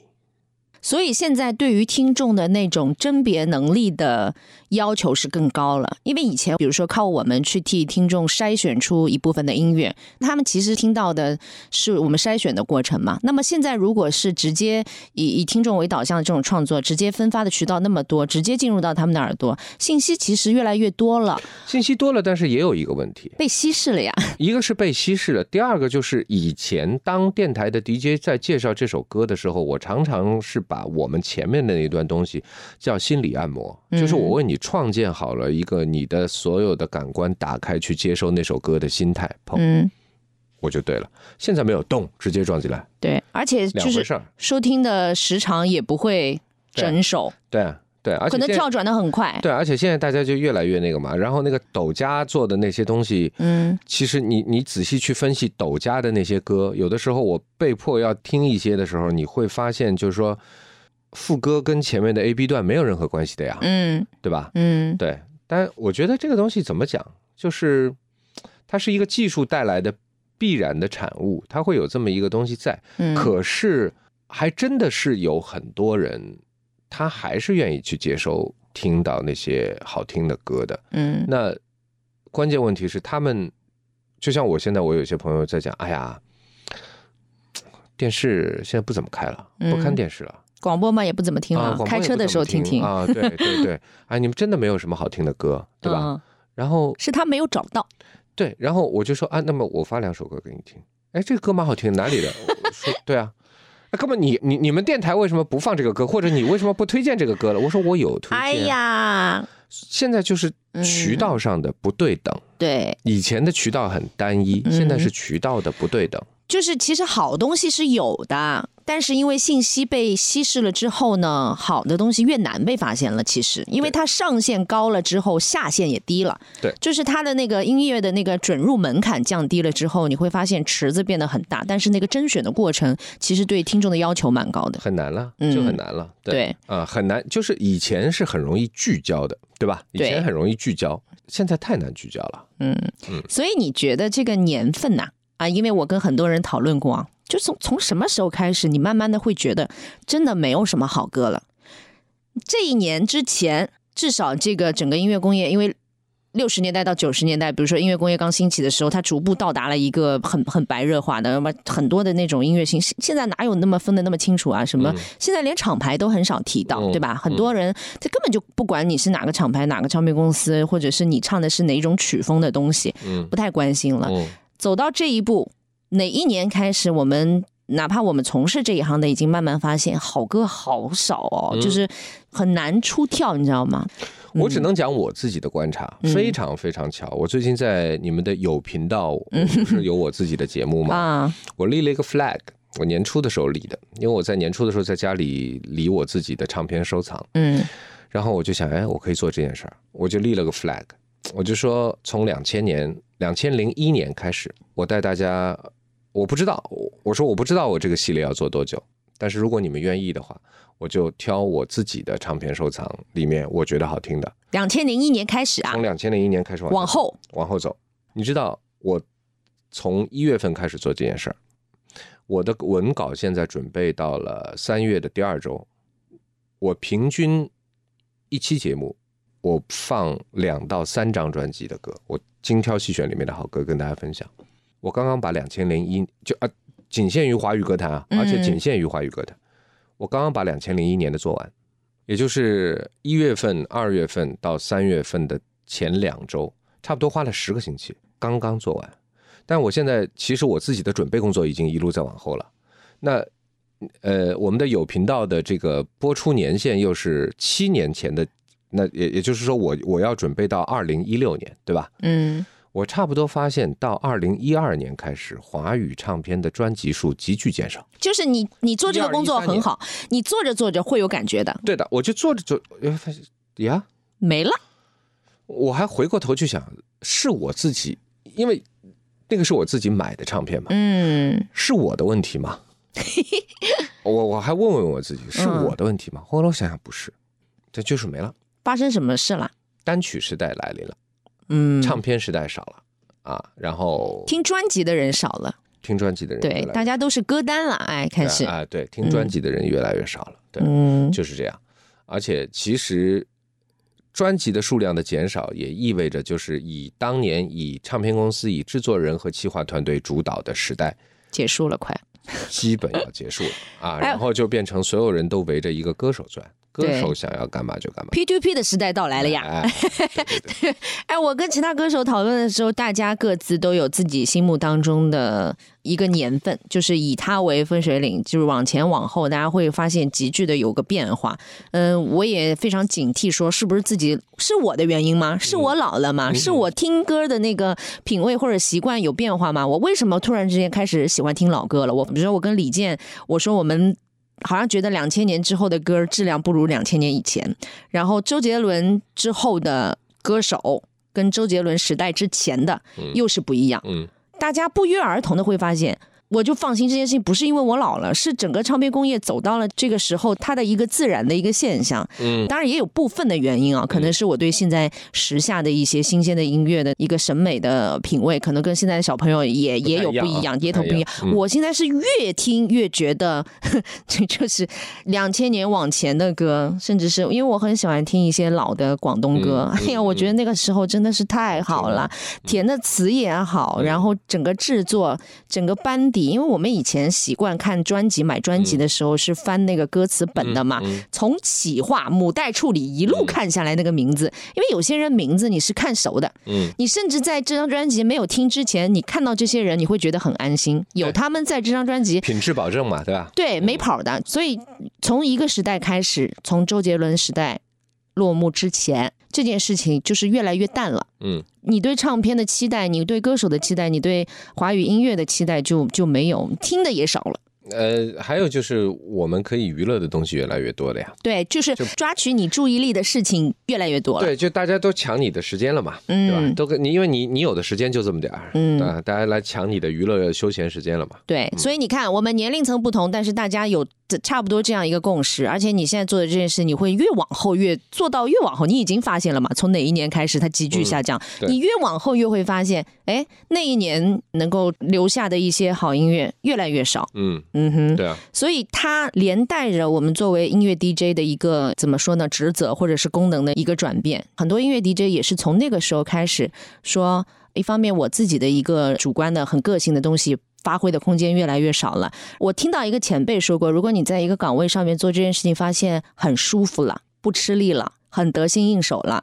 说明你干这件事情已经到达了一个不能说巅峰吧，就是到达了一个、嗯嗯嗯一个一个 level，但同时也证明你不太会有再多的进步了。嗯，如果我对话筒啊，包括那个节目啊，我的那个激情啊，或者是我的那个敬畏心啊，有变化了之后，我那件事情就做不下去了。嗯，但是你是从广播去到电视的时候，不是你自己就是说哇，这个广播我不做了，我去那个电视，你是一个机缘巧合离开的。如果那个时候试想，你就是一直做音乐节目，嗯，你自己会在当中做出一个你自己的选择嘛？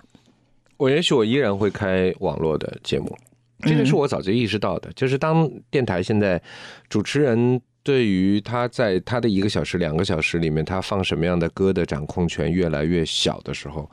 我就意识到说，那个不是我想做的东西了。所以你会放弃掉，就是网络电台不算啊，就是你会放弃线上 FM 的节目嘛？那个是我的工作吧。如果我还留在电台，我也许还会做，嗯我也许依然还会做。而且中间我有过几次回回广播，偶尔做一期特别节目啊什么，我有做过。但是我唯一就是提了一个要求，当然也是广播的领导们比较给我面子或者比较厚爱我。包括我现在在有频道做的节目，我只有一个要求，歌我选，我就是这个要求，因为我觉得歌和主持人是一体的。我不能把它割裂开。那如果你给我一张歌单，如果我必须要在那样的形态下做节目，那我就会逼我自己。我们当然可以去抱怨现在的环境啊嗯，抱怨现在的新的技术的发展给我们带来的困惑。可是我觉得问题还是，我这两年越来越跟自己讲，事在人为。嗯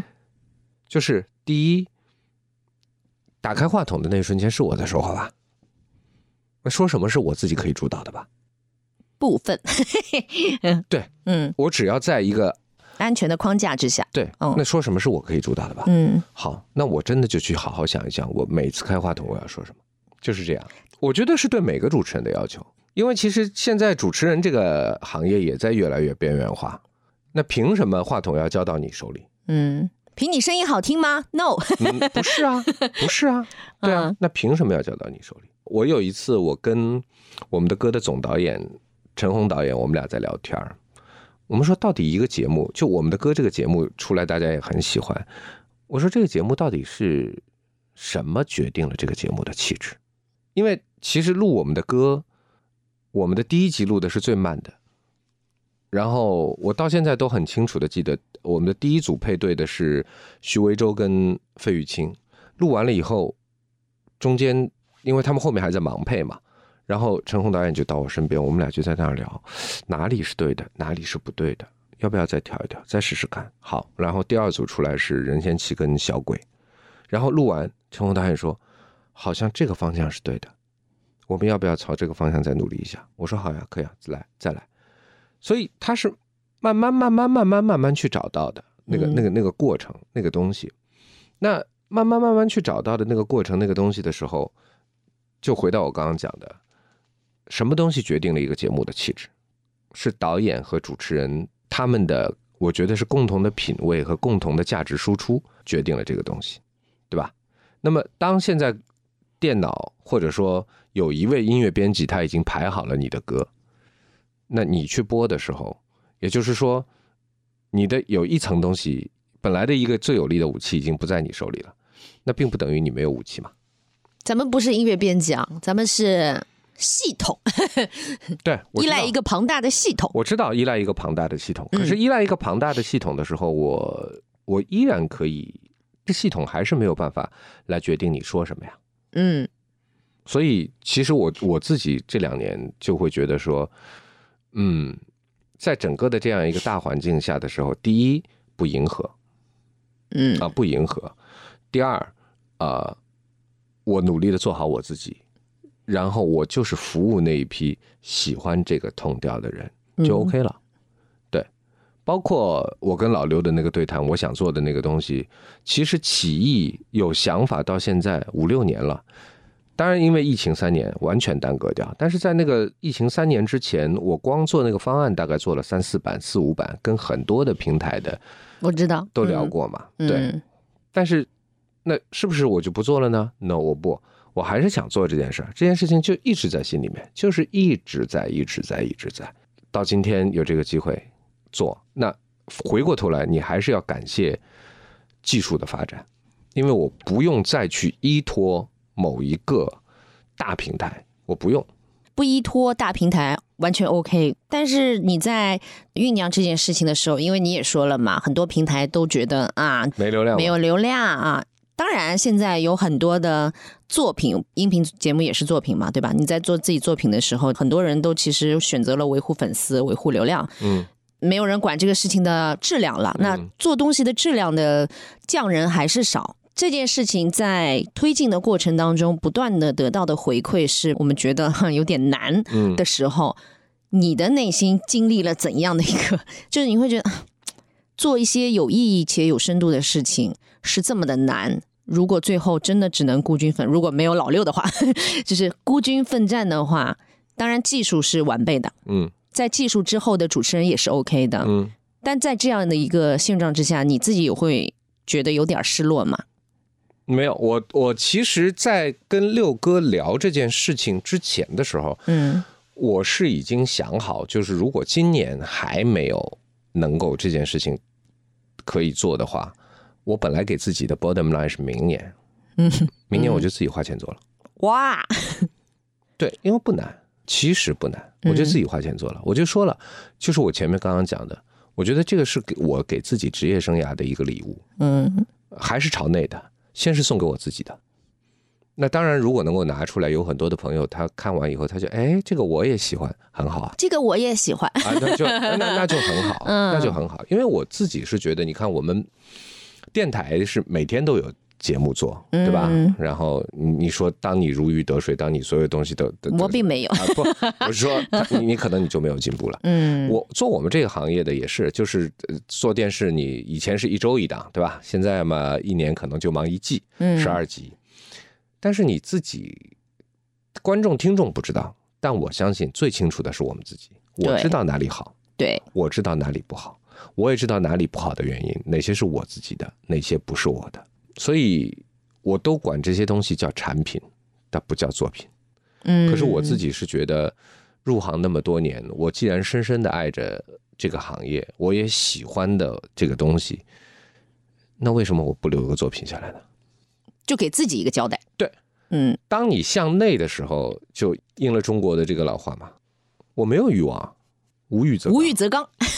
对啊，我没有欲望啊，对我就自己做一个行吧，嗯可以吧？因为在我们这个行业，有的时候会有一个特别，当然你也没办法改变的，就是有的时候你去跟人说，人家说没流量，对吧？或者说对以前以前的，老了，哎，套用我们的现以前的想法是，搿三妞听搿只方面搿只方面没收入了呀，啊，没收，听了呀。对，但是你如果这句话讲完了，作为你这一方你，idea creative 的这一方，你就永远没有机会去证明一下说，其实也许有啊，对吧？这个是我们的一个嗯没有办法摆脱的一个困境嘛，嗯你没有办法证明说也许有啊。OK，那我我也不要证明，嗯，我也不要证明，我就把它做出来嘛。而且有的时候你会有一种强烈的感觉，也不是说要证明什么，就是你有一种强烈的感觉，说这个事儿我必须要去做，并且一定有人听，我有自信一定有人听。对，而且我自己是觉得，因为我想要访问的这些华语流行音乐的黄金时代的幕后的大师啊，我在跟他们私底下交流的过程当中的时候，我真的发现他们很多的经验啊，其实是很值得让很多更多人听到的。其实我自己觉得，中国流行音乐的真正的发展啊，包括以内，如果以内地来讲的话啊，呃，也就是八十年代开始到现在，对吧？你算一算时间，多少年啊？四五十年吧，四十嗯多年，五十年吧，对吧？但是，好像我们的技术发展了，我们的粉丝文化发展了，饭圈文化、粉丝啊文化、啊，对对粉丝对，经都济都啊急剧发展了。嗯但是有一点，流行音乐的创作的教育上，我认为很多他们的经验并没有，嗯并没有得到非常好的传递。因为我我接下来就马上要录第一个我的访问者了，我现在我还不能说是谁，但是那天我跟他做预访问的时候，他跟我讲那些歌，他当时怎么创作的，他怎么弄的，我就觉得这些经验太值得被。如果说有人向往这个行业，他听到了这个东西，他看到了这个东西，那个东西成为一颗种子，在他心里面落下去，在他将来的创作的时候，他会去想一想前辈曾经做过这样一件事情，他的这个经验是这样的，我那个经验是因为、呃艺术这个东西有的时候是可以触类旁通的，我就可以借鉴过来，是不是我们就会又产生一些比较好一点的作品呢？我们的流行音乐的教育的这个土壤是是缺失的嘛，对吧？我在很多年前我去日本的时候，那个我就看到哇，他们的高中生一到了这个一到了周末的时候，他们在公园里面就自己拉了一个台，自己在那弹吉他表演了，对吧？那我说啊，那日本流行音乐在亚洲排在前面，它是有有道理的有道理的，嗯就跟我们的足球，你说对吧？就我们没有这样一个基础人群。我有的时候跟我孩子说，哎，你们要不要学个乐器？他们也学了，但是学业一上来，你让他每天弹一个小时，怎么可能？功利心比较强啦，现在学乐对，器现在现在所有的，我带我女儿去弹钢琴，老师跟呃弹钢琴老师说，哎，她五年级之前必须把十级考掉。我说我为什么一定要她把十级考掉？我没有要想过要考级这件事情。嗯我跟我女儿说，我叫你弹钢琴，就是你喜欢你就弹，而且我后来是允许她，这个歌你喜欢对吧？来，我网上把曲把谱子扒给你，去弹，弹出来了，来再再挑一个，嗯那个作为你的兴趣，那个作为你的艺术的一种养分的吸收，它为什么要考级？考级证明了什么？证明了水平厉害，只是这一首曲子他练得很熟而已，技术厉害。对啊，所以我觉得我们有很多的评判标准上本身就出了问题。嗯那所以我，我就说，从我自身的角度来讲，我听到了那么多幕后的好的故事，有些故事是，呃，用六哥的话讲叫做创意生发的故事，有些故事是呃它会增加这首歌的历史厚厚重感的故事。呃，甚至于有一些故事偏一点点，我觉得叫五卦到六卦，但是很有趣，嗯， 八卦不它到啊，，但是它折射出那个时代的一个侧影。嗯，那为什么不把它记录下来？没有，之前没有人做过，那为什么不做呢？哎，我们当时听电台，其实多多少少有听闻，当然这要仰赖主持人的自己的一个品味哈。如果他的资讯涉猎甚广的话，他其实会透露一些些。以前听电台的乐趣就在于此呀，对啊，就你分享一首歌，比如说它有一些背景，或者是它有一些别的故事，这些东西还是蛮，尤其是你现在做的这个系列，因为。已有一些音乐人时间紧迫嘛，嗯，对吧？有一些音乐人年纪也蛮大了，嗯，对没吧了？就没了呀。没了就真的很遗憾那个故事就没了嘛很遗憾了。嗯嗯，所以这件事情赶紧着手。 我怎么跟老六一样？ 对，我们要做了，我们要做了。嗯就是首先我是头号听众，我要听的，嗯嗯嗯 就是这个事情是值得去推广的，或者是有很多的音乐人，我不知道你现在会觉得现在是对于音乐来说是更好的时代，还是怎么不好的时代？因为也有很多的年轻音乐人说，我技术更完善的时候，我也有听过现在特别哪怕是学生的那些嗯做音乐，他们技术就是相当令人啧舌啊，就是整个知道创作的过程，你会惊艳啊，这是一个高中生做出来的音乐吗？嗯就是他们其实那个创作的理念跟我们当时已经很不一样嗯了，完全不嗯一样，完全不一样完了全。不同了。所以我不知道这些年轻的创作人会不会有意识的借鉴到，或者是要聆听到前辈的一些故事，或者是前辈的一些经验。嗯，就像你说的，他们其实相当于那些老字号店里面最原始的那个味道的嗯创造者。嗯，就是他们过后，你可能觉得哎，青黄不接了，断档了之后再来个，配方给你都不是那个味道的。我觉得可能有些愿意听，有些也未未必愿意，因为好 的有很多的艺人他都很呃，我觉得就是越有个性的艺人越自我，他可能未必会愿意听。嗯但是从另外一个角度来讲，呃，经验的分享是一方面，嗯还有另外一方面，我觉得就是呃，流行音乐这个作为流行文化当中的一支，嗯也没有特别好的被口述历史的记录过，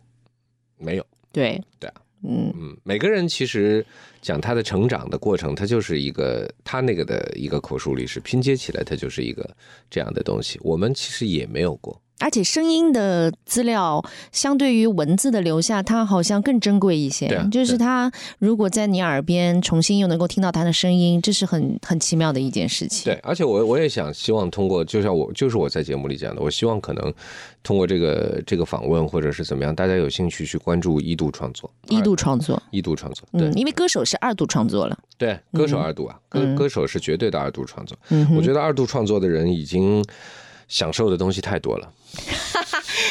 你有没有觉得，就是你因为你也这么长时间看过这个这个圈子的起起伏伏，有些歌或者是有一些歌手是有他的命的，就一首歌的诞生，他最后怎么会被大家所听到？嗯，脍炙人口也好，一首歌红了也好，很 hit 的，他此生就这么一首金曲，嗯这个歌手就靠这一首金曲吃了一辈子，嗯人也好，歌也好，其实都有他相对的命在的。当然有命，而且有的嗯时候有些歌它诞生的太早，对吧？当对当时没生怎么不逢时红啦哎，当时没怎么红，啊哎，然后在抖家，那么有人一翻唱，嗯你你你去看最近抖加上有很多的，对吧？嗯。这都是前几年的歌呀。甚至于有些歌手，你比如说说这个时代，如果再来一个周杰伦，未必会有那么多人会对吃这一套一了。定天时地利人和。对我我我前两天我呃我在就上周的节目吧，我正好介绍到周杰伦的那张呃 Fantasy，嗯，他的第二章嘛，对吧？我我我当时我介绍的时候我就说，那个他正好踩准了一个时代的节点，点对那个 timing 非常重要。对，就是嗯 Z 时代的人上来了，对，因为对他那个时候变得跟周围人不一样，是特别瞩目和了不起的对一件事对情。你在现在这个时代，要变得跟周围人不一样，好难哦，因为每个人都不一样。嗯，嗯，对对，但是这也恰恰是说，呃流行音乐在现在创作的过程当中很缺失的一样东西，嗯就是虽然你我觉得你说的挺对的，每个人都不一样，但是每个人还有一样的东西。但是我们恰恰在我们的艺术作品里面，没有在流行音乐里面，没有把那些一样的东西挖出来，去产生更大程度的共鸣。我觉得那个很可惜。嗯，你你说现在我们的时代，大家会有很多的东西不一样，但是我觉得生而为人，他在情感上的感动点，他在情绪上的点，很多的东西还是一样的。嗯呃，你去看很多的当年，比如说我们觉得那个黄金时代的很多的歌，它的背后实际上写的都是我们。现在很多的时候，背后写的就是我，两回事儿啊。对。嗯而且我现在有点感觉是，虽然我说每个人都不一样，但是并不代表他们的创作力比之前有很大的提升。他那个创新的东西还是停留在形式和感官刺激上，可嗯能就是你可能会觉得哟不错，但是你仔细的去看，它可能是一个技术的革新。或者是一个腔调，就不是就内心的嘛。对这些东西，你会觉得它有有不错的地方，或者是哎让你耳朵耳目一新的地方，但是其实它并没有一个新的创造，前无古人，没有听到过。嗯你总是觉得它受了谁的影响，嗯或者是它的取材，就是我们如果那个时候我听歌的时代。R&B 是最，嗯因为九十年代中后期嘛、r b 是最红的时候，或者是后来大家都去听 Britpop 的时候，嗯你还是能够听到之前可能他爸妈听什么呀，他的音乐养分呐、这个东西也没办法。从历史的纵深纵深的感觉来讲，嗯首先第一个，流行音乐这个东西，我们本来就是追着别人跑的，嗯对吧？这是首先是肯定的，因为流行音乐的发源这件事情本身就不在我们这一边，整个的流行音乐的浪潮的引领，啊、一波又一波，就像你说的 rock 也好，R&B 也好，嘻哈也好，很多的东西啊，包括 b a z a n o v a 有些地方是因为地域的关系，但是整体上主流的流行音乐，它还是欧美占着主导的位置，它引领着世界的流行音乐的一个浪潮。但是我们八九十年代的华语音乐开创了很多东西，但是八九十年代的华语音乐，我们必须要讲啊，它有两块东西。第一块东西，其实我们还是躺在了别人的功劳簿上嗯啊，我们有太多的作品实际上还是翻唱，嗯，对吧？我们太多的作品还是翻唱，呃这个你逃都逃不掉。日本人的音乐，对啊，我我我我常常跟跟有些朋友讲，我说我们都以为说周华健创作型歌手，对吧？他有很多优秀的创作，但是他最深入人心的全民大合唱的歌，基本上都不是嗯最有名的两首，对吧？让我欢喜让我忧 c h a g a n a s k a 的原曲，嗯对吧？花心日本的原曲，喜纳的原曲，对啊。但是那个时候我们有很多很优秀的词人，他挖掘了你内心深处最共鸣的我们的东西。对现在呢，我，你想想看，为什么在去过去的这个两年里面，所有的人都在用各种各样的翻唱形式唱《这世界那么多人》？是歌词呀，曲决定了这首歌的流行的下限，对吧？好好听不好听吧？下限。词开拓了上词限，开拓了它的传播的空间和上限。嗯你心里有共鸣了呀，其实不就是吗？嗯你你听很多的东西，你现在听没共鸣呀，嗯你没共鸣怎么 办啦？没共鸣这个歌，你说怎么可能那个嘛，对吧？嗯 那你采访过那么多艺人啊、歌手啊，有没有特别让你难搞的， 是或者发怵的？就是一听到这个名字，他要来了，我有点害怕。 没有，会有过第一次见到本人，就是他在说什么，我会跑神儿。哦，嗯，这个啊，我真的在采访他吗？嗯谁呀、两个，呃，大佑和蔡琴。哦，嗯，就是那种在神坛上的人物，对吧？就是一度很喜欢的嘛。嗯嗯，没有特别发怵的那种，没有没有，没有就是很难搞啊，头痛，他又要来了， 头痛。呃如果碰到这种的头痛的，头痛分两种，嗯，一种就是经济团队啊什么的很难搞，对吧？对，啊，要要要你写看东西啊，提只纲啊，然哎后只给风你险把控。啊，然后只给你十五 分钟啊。嗯，对，我的态度就是，那我不妨呀。还有一种头痛是什么？还有一种头痛，本人头痛会有吗？本人头痛不太有，啊， 真本的嗯人头痛不太有啊，主要的就是这种头痛会有那种就是表达令你很怎么说呢？啊，有有有有有，哎，有表达很就是他特别配 合。他特别配合，就讲讲讲讲讲讲讲讲，太丝滑了就就是是吧你你呃不是丝滑，就是他的表达你抓不住他，啊，无轨电车乱开的那种，就是就是常常就是讲完了，我突然之间忘了说啊，我前面问的是这个问 题啊，啊对有有过有过有过有过，因为我也访过很多的歌手哈，我总体感觉呢，就是大家都还蛮好相处的，就是我用我自己的方式跟他们在短时间内建立起一个嗯嗯嗯信任和沟通，嗯，嗯但是呢。这种化学反应也很微妙，因为像其实你们那个年代跟歌手的、跟艺人的交流啊，还有交往啊，跟现在这个时代还毕竟也是不一样，对吧？那对个因时为我代们大家都差不多时候长起来的，哎，那个时代整个音乐圈大家都比较亲近，歌手啊、乐评人、唱片公司，嗯嗯，电台 DJ，对吧？他他就是一个前端和 中间地带的这么对一对个对形成一个非我常们良是好产业的。链嗯上的一环一环扣对的，对对对，所以这个关系可能更亲近一些。嗯那现在的歌手就 P to P 啊，对吧？我直接开个直播，直接对着我嗯的粉丝喊话，然后又有饭圈的文化，有粉丝的经济，有人帮我经营这些。那么嗯中间这一环，就没了。就所谓做宣传的，他也很觉得我又、嗯、没有你这个宣传，我怎么拿？我宣传不了自己吗？对吧？以前还有什么唱片发布会啊，什么新闻发布会啊，现在这些都没有的时候，所以我们现在所处的这个环境当中，这个身份其实也很尴尬。你说你跟歌手之间的关系，有的呃反正我是不是这样？我我也也有看到我们有的是跪舔成那样的， 就是对吧？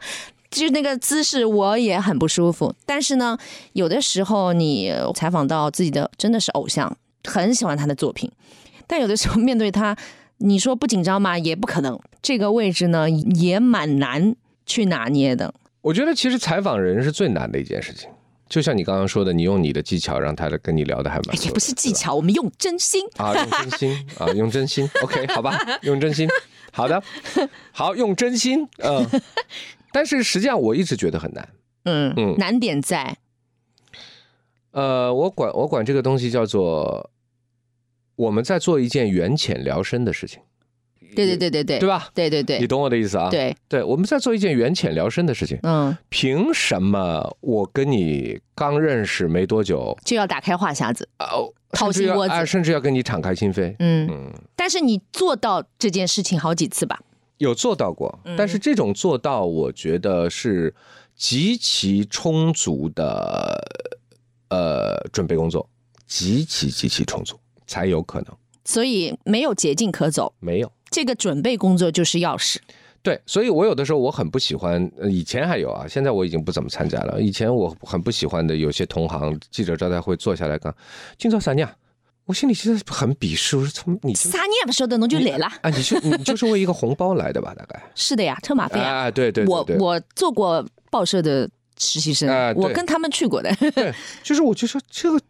你对得起你这份工作吗？这是我很不喜欢的。对嗯嗯那你现在在这样一个位置，因为我采访歌手啊，或者是采访其他人啊，也就在你这个位置。 ，OK，你觉得我有技巧吗？你没有技巧，但是我觉得就是你的今天跟我聊的话题都可以激起我的兴趣，因为其嗯实我们在采访歌手的时候，我们很少考虑一个问题。他今天来，他接受你的访问，他可能为了他的专辑，或者他为了他的宣传演唱会，为了宣传。嗯，我有的时候会跟一些年轻的后辈讲，你要先想第一个问题，你今天第几个访问的？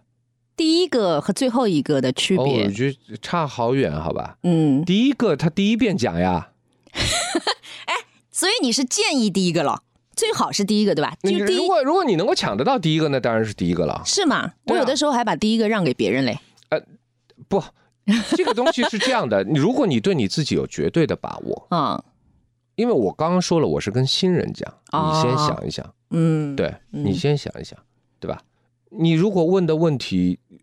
都在重复，今天他已经听了十七八遍的问题，有一点易得的艺人，呃，他反正哎，每次都像第一遍讲一样新鲜。啊，背一下，背给嗯你听。还有什么？没了呀，对吧？你希望他能够聊出点什么东西来，所以你肯定你想的，你你一定想的是说，我今天第几个采访的？如果你有办法了解到，或者你猜一下，大部分的人大概都会问他什么样的问题，是猜得到的呀，对吧？那么我你从来不问，然后啊，对，你就不用问了，或者你一定要换一个方式问，因为他来是有所求的嘛。嗯你不能说人家来宣传新唱片的，你这唱片不聊，然后你你这不可能的嘛。所以你一定要至少你要完整的听过一遍他的唱片，你要想办法去挖出一些你自己的独特的视角和感悟去跟他分享，然后才有可能聊得深吧，或者聊得较深吧。就是这样，第一遍不要寄寄希望聊深的。所以第一顺位蛮重要的哈。也不也也不一定，就是你你的准备有多充足。我经常把第一顺位让给别人的，因为我有的时候化化妆啊什么的，我说你让那个谁先去吧。嗯我有的时候还会当做暖场，我说你先帮我暖个场吧， 就是他的那个刚来那个可能状态还没有吊起来。当然，我刚刚听了你这样一番解释吧，我有的时候心里想想，对，确实我有的时候我不会问他们问过的问题，所以对我一定有这个自信说你们一定不要你前面问的东西跟我现在跟你对话的关系不大，所以你第一个就你第一个，嗯我有的时候还最后一个，对，嗯就是为什么就是说，有些歌手跟一个 DJ 访问完，或者跟一个主持人访问完，有可能成为朋友，他就觉得你特别嘛。嗯，哎呀那，个但是现在这种机会好少哦， 因为经纪人在旁边看着什么的，经纪人在旁边看着也没关系啊。嗯，就是没像你们那个时候这么融洽啦，就是你们那个时候可以非常的自然，现在有没有什么加个微信啊，什么 俗了吧唧的，就那个时候， 那个时候是朋友就是朋友了，是真朋友，对吧？对我有一次想到苏打绿，人家前面经历了好多个专访，已经很累了，是晚上的那个访问已经很累了，前面几档，然后最后一个是我，就那种心态，你知道吧？好啦，最后一个主持人啦，马上收工啦，最后一个，大家加油，就是那种赶紧把他那个。结果聊完了之后，呃吴青峰说。啊，他前面录的这些都是什么浪费时间， 就是有那种他们感觉。他们自己会判的，每个艺人都会自己判断。但是每每这种时候，心里还是蛮对，你会有成就感嘛？嗯蛮有成就感对，啊的。其实就是这样。嗯确实会有成 就感。嗯，对。嗯所以我的最后一个问题啊，怎么已经录了 快两快两小个小时？时嗯没关系，哎我们最后一个问题是。你有什么问题问我嘛？啊，OK，最后一个问题是让我问是吧？ 对好，你即兴问，我也没有跟你说过会要对对准对备对，对从来不准备，嗯，OK，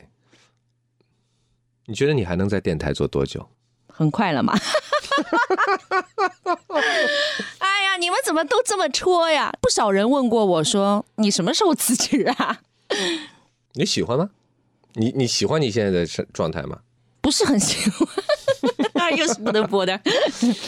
就是怎么说呢？不是说不喜欢啊、其实我跟你一样，对于话筒或者是对于电波的永远的敬畏心在那里。我不会觉得我做这个事情已经得心应手，或者是很很自如了之后，我就觉得哎，老子 top one。我始终会觉得我还有空间，但是可能是因为现在渠道的关系，可能我要拓展更多的。哎，你问了一个我不大能播的问题， 就我只能说，对于话筒的那种岗位的那种敬畏心始终都在。就是每一代人做事会有不同的习惯，我始终觉得这一代过去了就是过去了。就是我们小时候受这些音乐节目的滋养，然后我们现在用我们自己做节目的方式，现在再进来的一些年轻的实习生，你甚至有的可以完全不怎么懂音乐，都能够做一个音乐电台的节目主持人的时候，我在做我的日播的带状节目的时候的心态和做周播的心态还是不一样的。嗯，至少就是目前为止，我只能说平台的身份也会给我带来一些便利，但是总体而言，我的成长的空间可能是更多的方向，或者是更多的渠道。就像你说，不管怎么变，你其实埋着一条线嘛。我的这条线就是声音内容，嗯，我也不喜欢做视频，我也不喜欢做 讨好受众的事情。嗯，就是有的时候我看到有些同行那变着法子逗人开心啊这些，当然我知道我可以做这件事情，但是确实做着不怎么开心的时候，我就非常清晰的会知道自己的这条线是埋在音频内容这一块。嗯，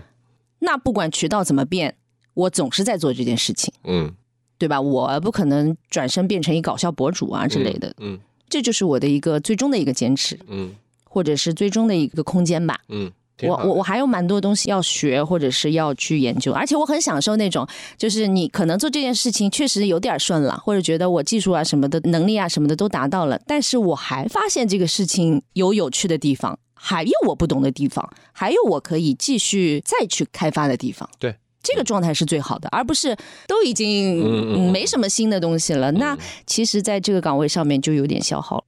我们这个行业，你知道最吸引人的地方在哪里啊？嗯我们这个行业，我自己认为啊，最吸引人的地方啊，第一个，当然首先我们是一个纪律部队，对吧？可是，在你遵守大的纪律的前提之下，你是可以不按牌理出牌的。嗯，这是这个行业最可爱的地方。你只要愿意，这就是每天给你自己带来新鲜感的地方。要不然天天播，天天播也会真的就是会播平掉的。所以我觉得这个行业最可爱的地方在这儿，就是首先，当然我们有纪律啊，我们很清楚底线在哪里。但是在这个底线划定的范围内，哪怕是戴着镣铐跳舞，你也可以跳出不一样的姿势来啊！你可以嗯跳不同的舞种啊，嗯对吧？我觉得这个是这个行业很吸引我的地方。我我难以想象我自己朝九晚五，或者我难以想象我每天都做同样的一个杯子出来。No，我就是早班做了十几年，哎呀，声泪俱下。我就是早班做了十几年呀，我就是在一个岗位上面，我都不好意思说自己是什么匠人精神，没什么，就是没人愿意上早班。 我就是在一个早班的岗位上面十几年。嗯，哎，我小时候也是听着阳光的音乐早餐长大的，嗯嗯，阳光一文，那个时候我觉得那是对吧？早高峰广播那是一个巅峰啊，虽然都说做早直播就是容易做出来。 嗯，哎，我就在这个地方，怎么说流水的搭档，铁打的。 小畅，对啊，我就是做到现在。你说是我愿意吗？我中途有好几次说不愿意， 但是你回过头来想想，早班真的是现在电台的黄金时间啊，现在还是嘛。依然是啊。以前我做的时候，我们三个黄金时间嘛，嗯早上、中午、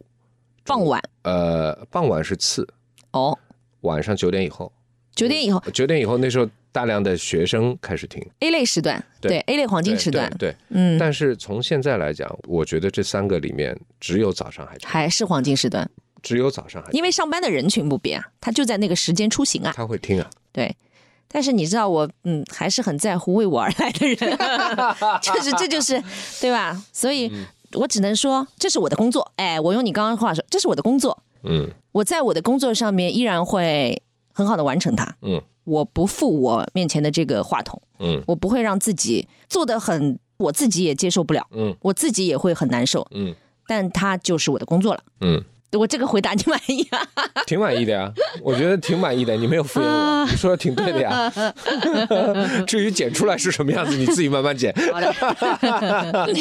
好的，谢谢林海今天接受我的访问啊，就是我们这很期荣节幸，目很。荣幸。哎，你觉得聊的怎么样？我觉得聊得很好啊，我觉得聊得很好，不知不觉我们俩已经聊了快两个小时了。嗯，对对那在最后再说说你的这个计划，寻找最熟悉的陌生人系列嗯啊，你也做一波广告嘛？ 我们呃，反正如果快的话，应该下周我们录第一个了，然后后面就慢慢慢慢的磨啊、因为我觉得这个是一个，就是它会呈现出来是什么样子，需要慢慢磨的。嗯，呃，但是我觉得很开心，可以跟六哥一起做这件事情，他懂我，我也懂他，在他的那个平台上可以最大化啊、对，有文字版，有音频版，也有视频版，可以最大化。然后还有就是，我也很庆幸说，疫情基本上进入一个全新阶段，我们可以自由来往了。嗯那我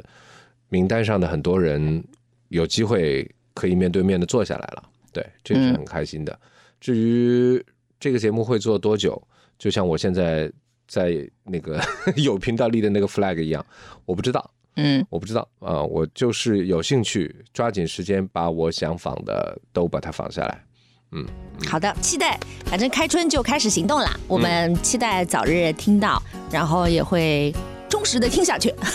谢谢谢谢谢谢，好，谢谢林海老师，谢谢谢谢小畅，谢谢谢谢谢大家，拜拜拜拜